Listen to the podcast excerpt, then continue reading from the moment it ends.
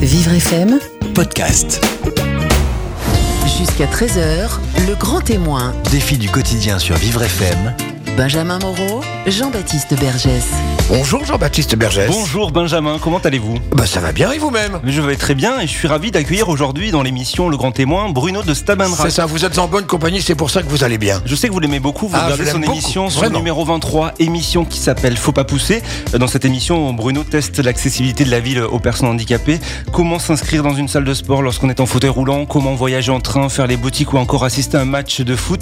Bruno est lui-même tétraplégique depuis 20 ans après un accident de voiture et depuis il se bat au quotidien pour faire évoluer les mentalités et faire changer le regard des valides sur le handicap. Il est mon invité jusqu'à 13h sur Vivre FM. Bruno de Stabenrath avec nous jusqu'à 13h, je vous le laisse. Jusqu'à 13h, le grand témoin. Défi du quotidien sur Vivre FM. Jean-Baptiste Bergès. Bruno de Stabenrath, bienvenue sur Vivre FM, bonjour. Bonjour Jean-Baptiste. Je suis ravi de, de vous accueillir. Nous sommes euh, ensemble jusqu'à 13h. Euh, je l'ai dit, hein, vous présentez cette émission qui s'appelle Faut pas pousser sur numéro 23. On va en parler longuement, mais vous êtes aussi acteur, musicien, écrivain. Euh, nous allons profiter justement de, de ce moment ensemble pour venir sur votre parcours de vie. Parcours de vie marqué par votre accident de voiture en 1996 qui a bou- bouleversé votre destin. Vous aviez 36 ans à l'époque. Vous avez d'ailleurs raconté votre histoire dans le livre Cavalcade, livre qui a été adapté au cinéma en 2005. Oui, avec Bérénice Bejo, euh, Marion Cotillard. Bien devant le micro Bruno. Ouais, et musique de Michel Legrand. Voilà, ça c'était euh, un succès au cinéma, on va, on va y revenir. Alors, euh, je vous l'avoue d'abord, je veux parler de votre actualité. Cette émission sur numéro 23, la chaîne de, de la diversité, elle s'intitule Faut pas pousser. Vous la présentez avec l'actrice Nadège Bossondiane.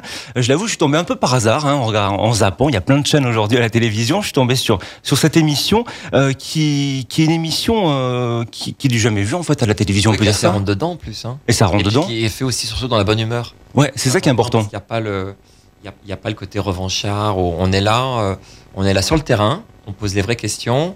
Euh, je peux le dire parce que Nadège l'a dit, elle a un compagnon qui est non voyant, donc elle est, elle est très sensible euh, à, à tout ce qui touche le, handicap, l'accès, le braille, tout ça.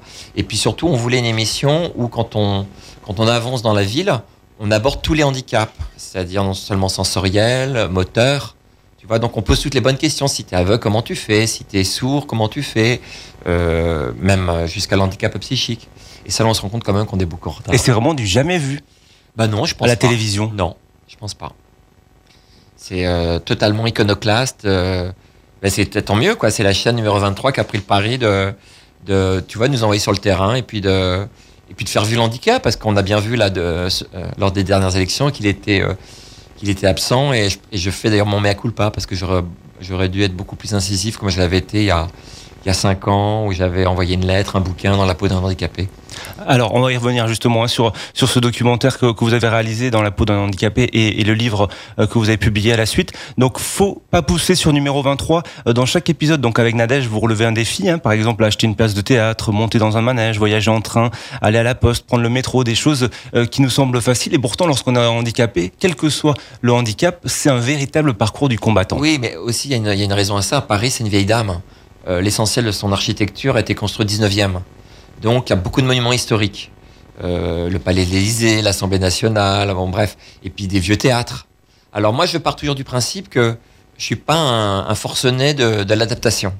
C'est-à-dire que si en face de moi, j'ai quelqu'un de bienveillant, de citoyen, parce que c'est ça, en fait, la base, avant même l'accessibilité, c'est le côté citoyen. C'est-à-dire pourquoi on est moins éduqué que les anglo-saxons, que euh, tous les pays du Nord euh, vis-à-vis de l'handicap. Et plus on descend dans les pays latins, et pire c'est. Donc il y avait déjà cette première question. Et donc on perd jamais de vue, non seulement euh, quand on visite des endroits, l'accessibilité, voir s'ils ont fait des efforts, on pose les questions, l'ascenseur, tout ça. Et puis on fait toujours très attention avec Nadège à, savoir comment est notre interlocuteur.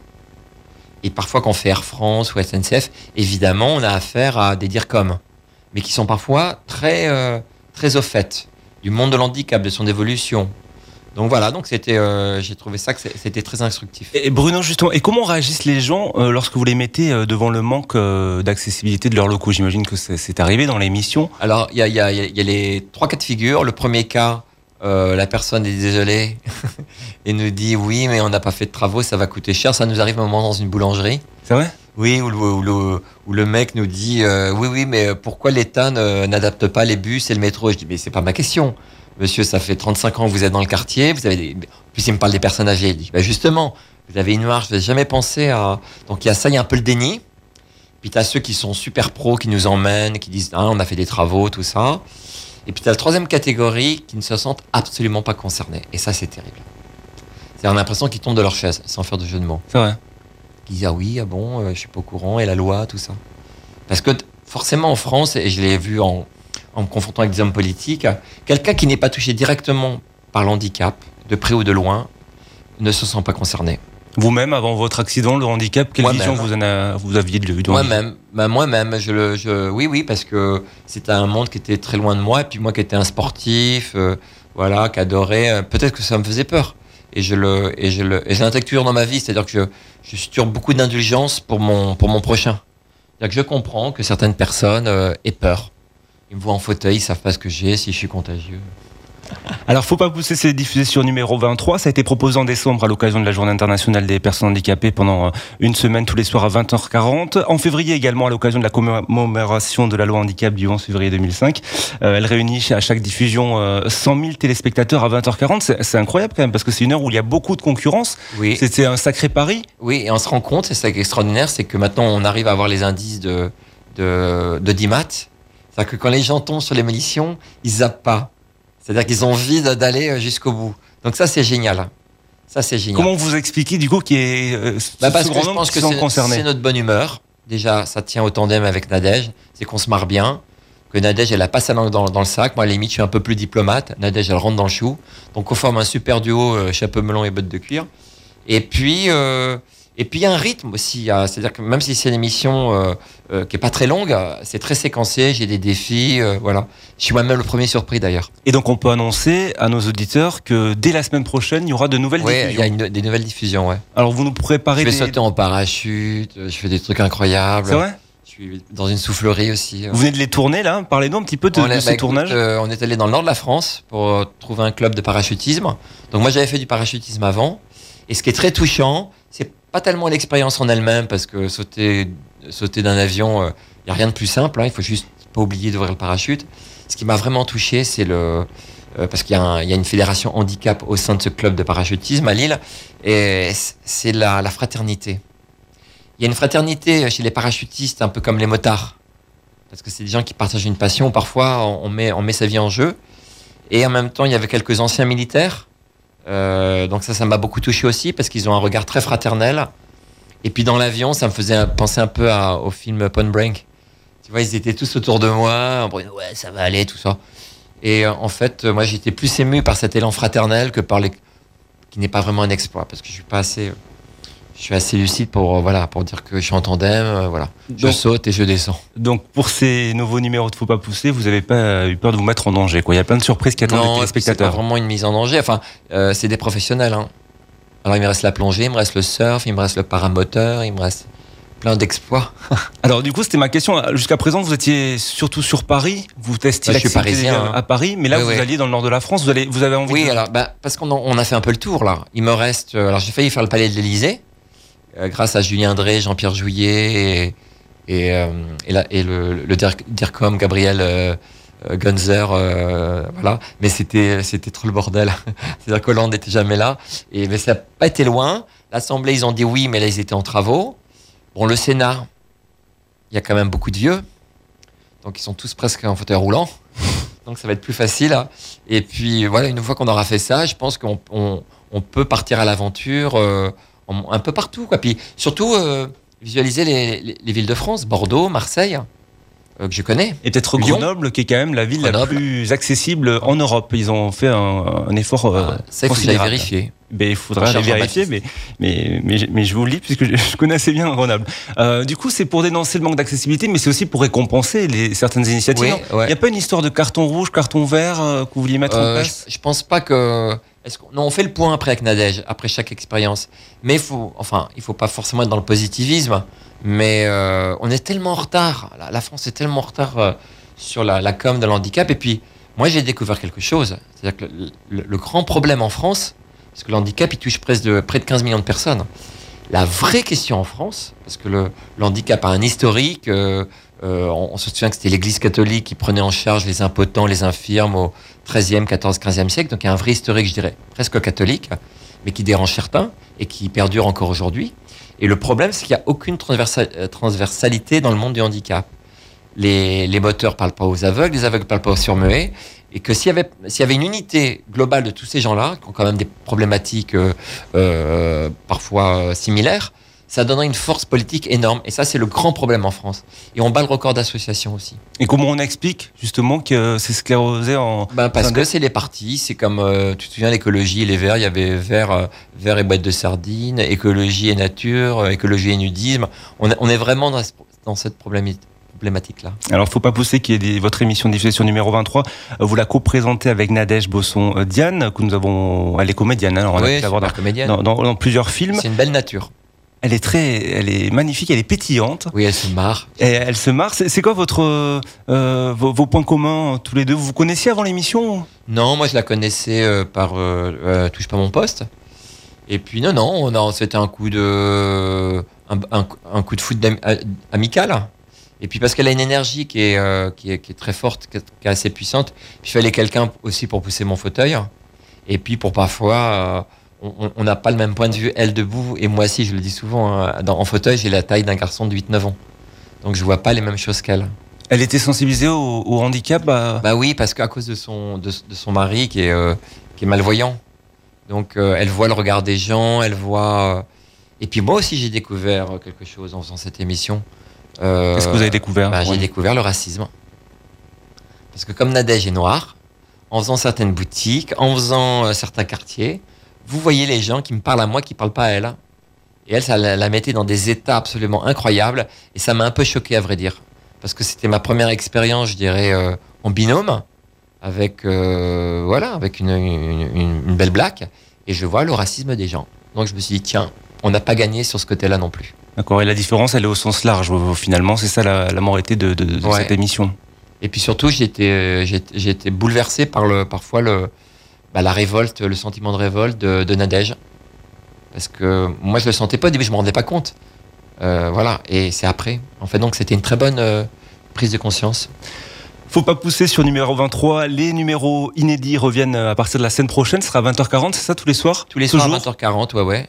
Bruno de, de Stabanrat reste avec nous. On continue de, de- de parler de, de cette émission et nous allons dérouler un petit peu votre parcours de vie euh, dans les minutes qui suivent. On marque une courte pause. Vous êtes le grand témoin défi du quotidien jusqu'à 13h. On revient juste après la pause.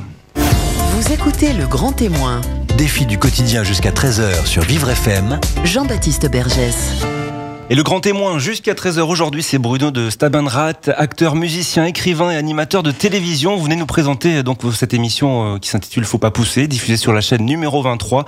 Euh, vous testez l'accessibilité des, des lieux publics et des lieux privés aussi, des entreprises à Paris et puis un peu partout en France avec les nouveaux numéros qui vont être diffusés dès la semaine prochaine. Vous êtes aux côtés de, de la comédienne Nadège Bosson Diane. Diane, euh, magnifique et pétillante comédienne, on, on l'a dit tout à l'heure. Et vous êtes complémentaires tous les deux. C'est ça qui est la force du programme, c'est que vous êtes complémentaires et surtout votre humour, parce que c'est ça qui porte le programme. Bah oui, oui, et ça, ça, em- ça empêche euh, le, côté un peu parfois misérabiliste, tu vois, qu'on sent un peu dans le regard des gens. euh, et puis, et puis on fait pas que, on fait les, ce qui est important, c'est on fait les loisirs. C'est-à-dire la piscine. Là, il y va y avoir un épisode formidable. euh, Je suis tout avec une bande d'handicapés de compétition, quoi, des, des nageurs, des nageuses entre 15 et 25 ans. Et donc je suis au bain avec eux, on fait des courses et tout ça. Donc euh, Oui, dans les épisodes précédents, par exemple, vous, vous deviez trouver un, un institut euh, multisoins accessible aussi. Ouais, là, il y avait un garçon formidable, ouais. Euh, bah oui, tout, parce que le, le- le massage, ça fait du bien au corps. Enfin, si tu prends, euh, si tu prends tous les, euh, tous les handicaps de A à Z, il y a plein de choses qui sont, qui ont une corrélation, comme le massage, le bien-être physique, le sport. Euh, donc tout ça, c'est important. Et alors, ça a été facile de trouver un, un- un institut de beauté euh, accessible à Paris, justement? Racontez-nous. ce qui- Ce était difficile, c'est que les gens acceptent. Euh, de, certains salons euh, d'esthétisme. Pourquoi? Parce que bah parce qu'ils avaient peur du fauteuil roulant. Ou, tu vois ce que je veux dire? Il y a toujours ce, tu vois, ce côté euh, comme ces palaces qui devraient être adaptés, qu'ils ne sont pas forcément à Paris. Pourquoi? Parce qu'ils veulent pas d'une clientèle en fauteuil roulant.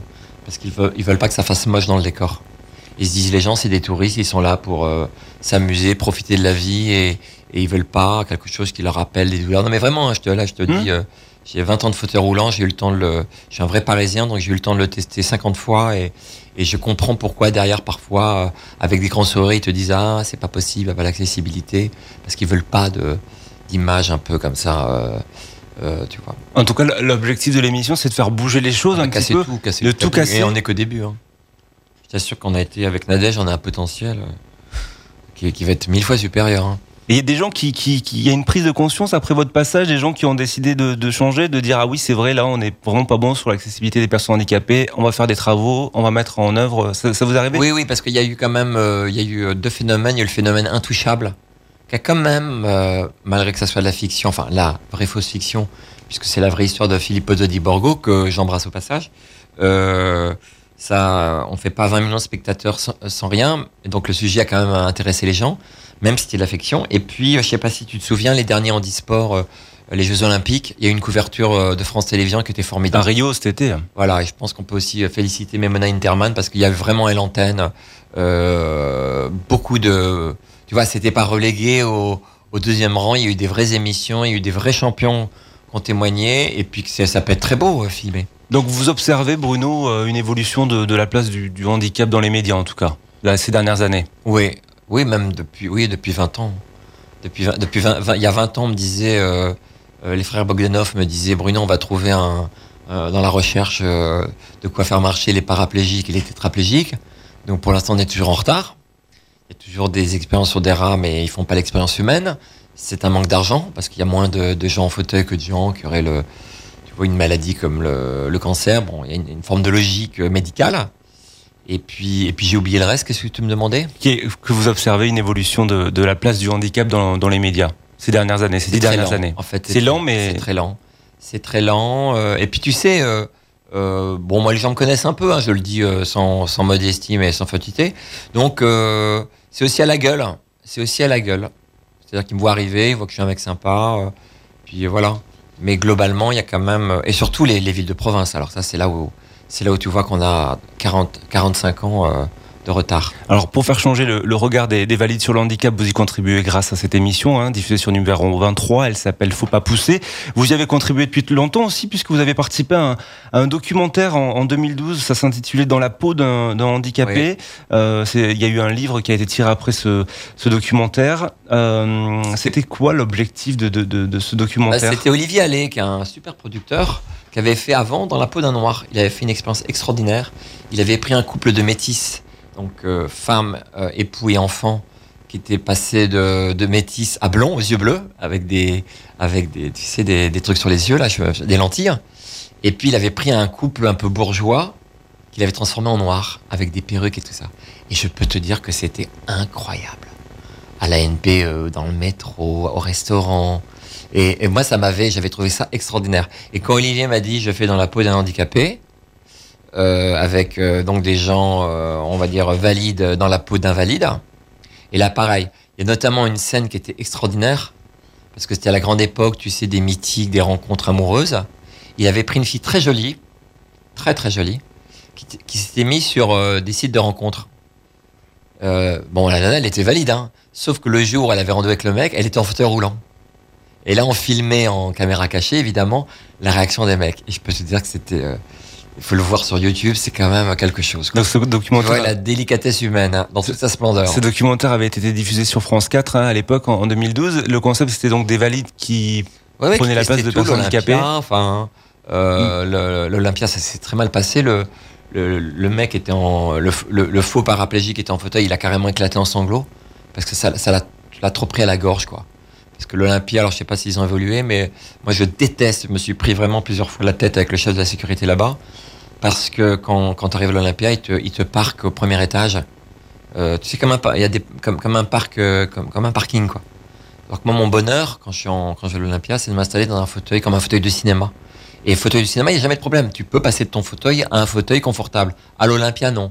Et les mecs te disent, ouais, mais euh, question de sécurité. Je dis, moi, c'est en question de sécurité. Un, j'ai toujours des mecs avec moi, des, des gens qui m'aident, tu vois, des auxiliaires de vie. Et puis toujours un, un ou deux copains. Donc je sais exactement, j'ai un frère qui, est, qui était pompier de Paris. Donc je connais toutes les règles de sécurité. Et à chaque fois, tu tombes sur des mecs obtus. Non, non, non, sécurité, règlement. Et ça, je et ça. Ça, c'est vraiment la chose contre lequel. Parce qu'avant d'être handicapé, je veux qu'on me regarde comme un homme. Et qu'on considère mes choix, mes goûts, mon autonomie comme euh, la chose la plus importante. Alors justement, après ce documentaire, vous avez écrit un livre pour revenir un petit peu sur votre parcours de vie, sur l'accident euh, qui a chamboulé euh, votre destin. Et j'ai relevé un passage qui pourrait euh, peut-être donner des, des conseils à, à, nos auditeurs, puisque pendant vos 15 mois d'hospitalisation à Garches, vous auriez pu sombrer dans, dans la dépression et vous, vous, avez choisi de croquer la vie à pleines dents. Et dans ce livre, vous donnez quatre leçons à vos lecteurs pour retrouver le goût de vivre. La première, euh, c'est de ne pas cacher à ceux qu'on aime notre fragilité. Oui. Bruno de, de Stabenrat, on peut peut-être euh, expliquer euh, ça? Oui, oui. Euh, bah en fait, c'est c'est euh, à double tranchant parce que les gens qui vous aiment, euh, et c'était le cas quand j'ai eu mon accident, c'est qu'ils souffrent aussi pour vous.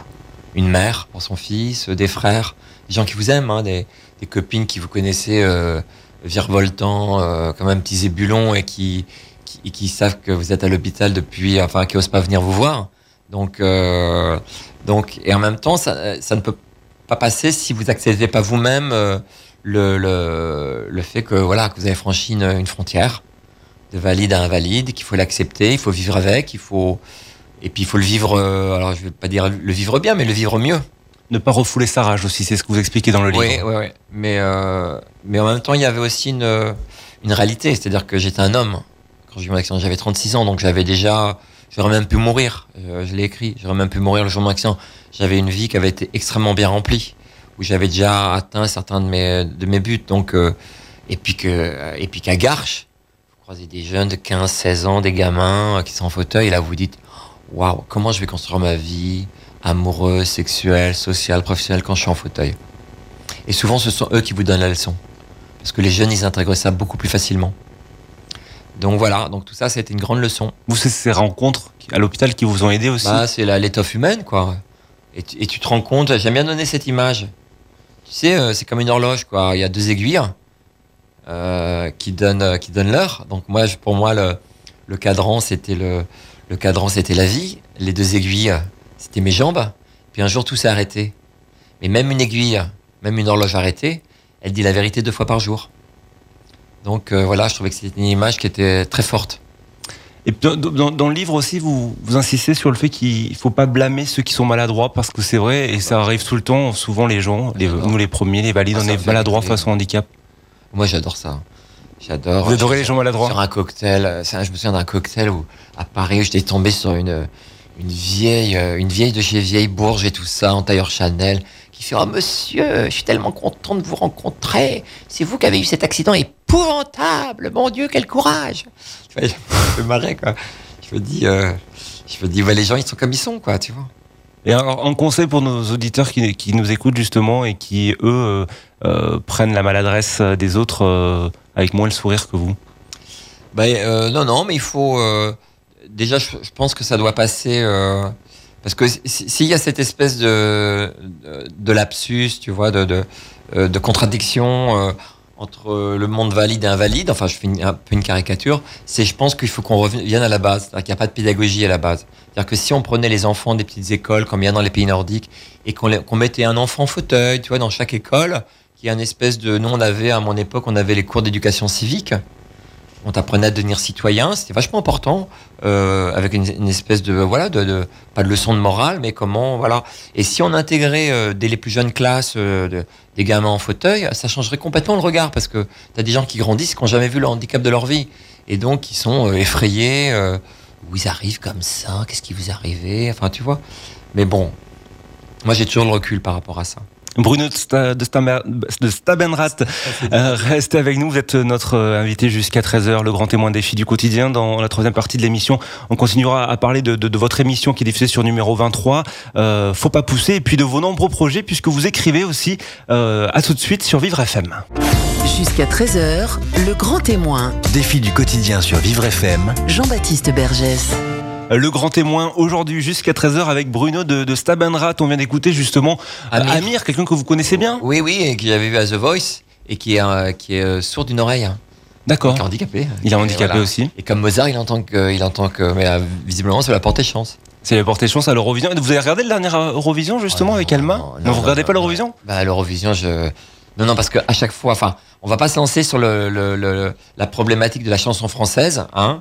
Parce que euh, n'oublie pas Jean-Baptiste que été musicien en maison de disque et tout ça, et je trouve qu'il y a une grande euh, que la chanson française, ne, enfin voilà, il y a un grand déclin, il y a plus de mélodie, il y a plus rien, c'est toujours trois accords. euh, Enfin, c'est vraiment. Vous avez écrit aussi beaucoup sur la chanson. Oui, j'ai écrit hein. le- le- Qu'est-ce que tu me chantes, histoire Oui, secrète des 50 plus grandes tubes de la chanson française. Ouais, ouais. C'est un milieu que je connais extrêmement bien parce que en 77, j'avais fait un film qui s'appelait L'Hôtel de la plage avec Michel Lang et celui qui faisait la musique c'était Mort Schumann. Donc les jeunes générations ont oublié, mais qui était un des grands songwriters américains avec euh, Doc Pomus qui a créé des tubes pour les Beach Boys, pour Elvis Presley et, et Mort Schumann. Bon, c'était plus moi qui, m'étais pris d'amitié pour lui et grâce à lui m'avait un peu introduit dans le dans le milieu des maisons de disques. Donc j'ai vraiment connu la fin des années 70 avec les maisons de disques, où j'ai croisé Florent Pagny, Patrick Bruel, enfin Marc Lavoine, tout ça. Et euh, donc je suis très sensible euh, à la, à la création musicale. Alors aujourd'hui, on vous reçoit pour cette émission euh, qui est diffusée sur numéro 23. Elle s'intitule Faut pas pousser. Ouais, faut pas s'éparpiller là. faut pas s'éparpiller, hein, on n'a pas beaucoup de temps. Euh, où vous testez euh, l'accessibilité des, des, des lieux euh, publics et, et privés à, à Paris avec avec Nadège, votre votre co- copartenaire, on peut dire ça comme Nadège ça. Bossondiane. Euh, J'aimerais qu'on parle un petit peu du festival de Cannes puisque vous ça s'ouvre aujourd'hui. J'y vais, je pars dimanche. Vous y allez. J'ai toujours une fonction de scénariste. scénariste, voilà, d'accord. Et est-ce- parlons un peu du, du handicap dans, dans le cinéma. Il y a de plus en plus de films, hein, on le voit, Intouchable, Oui, La oui. famille Bélier, etc. Mais même depuis longtemps, depuis longtemps, euh, euh, il y avait un, un grand film que j'ai vu il y a 30 ans, qui était une pièce de théâtre qui était jouée à Paris, qui s'appelait That's My Life Anyway. C'est ma vie après tout avec euh, Richard Dreyfus. Et qui était une vraie histoire hein, d'un grand peintre américain, enfin un grand peintre, euh, voilà, californien, qui a un accident de voiture terrible, qui se retrouve tétraplégique. Donc t'as le film avec John Cassavetes et Richard Dreyfus qui fait le, grand tétra, sauf que lui, il a que la tête pour bouger. Évidemment, sa femme le quitte, et là, il demande à mourir. Donc c'est assez, euh, tu vois, c'est assez euh, radical. Et c'est devenu un cas de jurisprudence aux États-Unis. Parce que tout le monde lui disait, mais non, mais vous êtes dépressif. C'est parce que non, non, je suis pas dépressif. Ça ne m'intéresse pas de vivre comme ça. Laissez-moi cette liberté. Je veux mourir, je veux partir dignement. Et ça, c'était un grand film.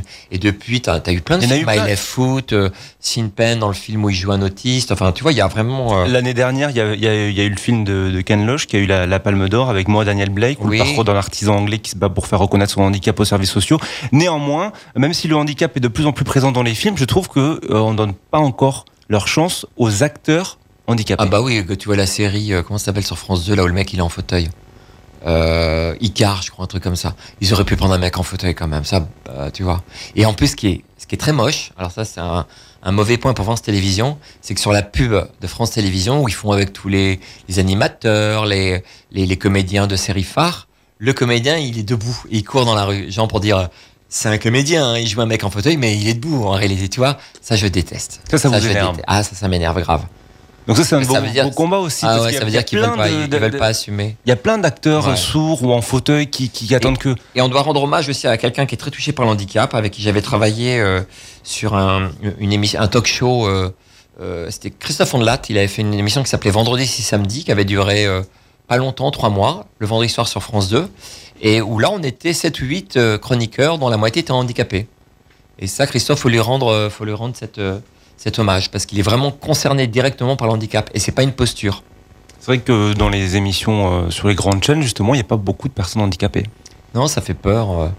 Il y a le quota, c'est ce qu'on appelle la, discrimina- la discrimination positive. Quoi. Alors j'en profite puisqu'on parle du festival de Cannes, qu'il y a aussi le festival Entre deux marches, qui est un festival international du court métrage sur le handicap Que j'ai déjà fait. que vous avez déjà fait, C'est qui se Formidable. déroule du 21 au 26 mai 2017. Oui.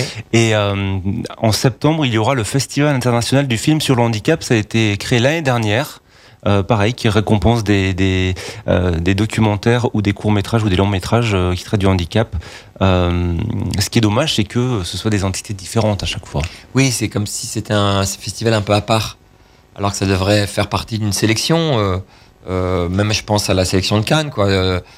nouveau, la, sélection Nouveau Regard. Enfin, tu vois, que à chaque fois, ça soit que ça soit considéré comme un sujet.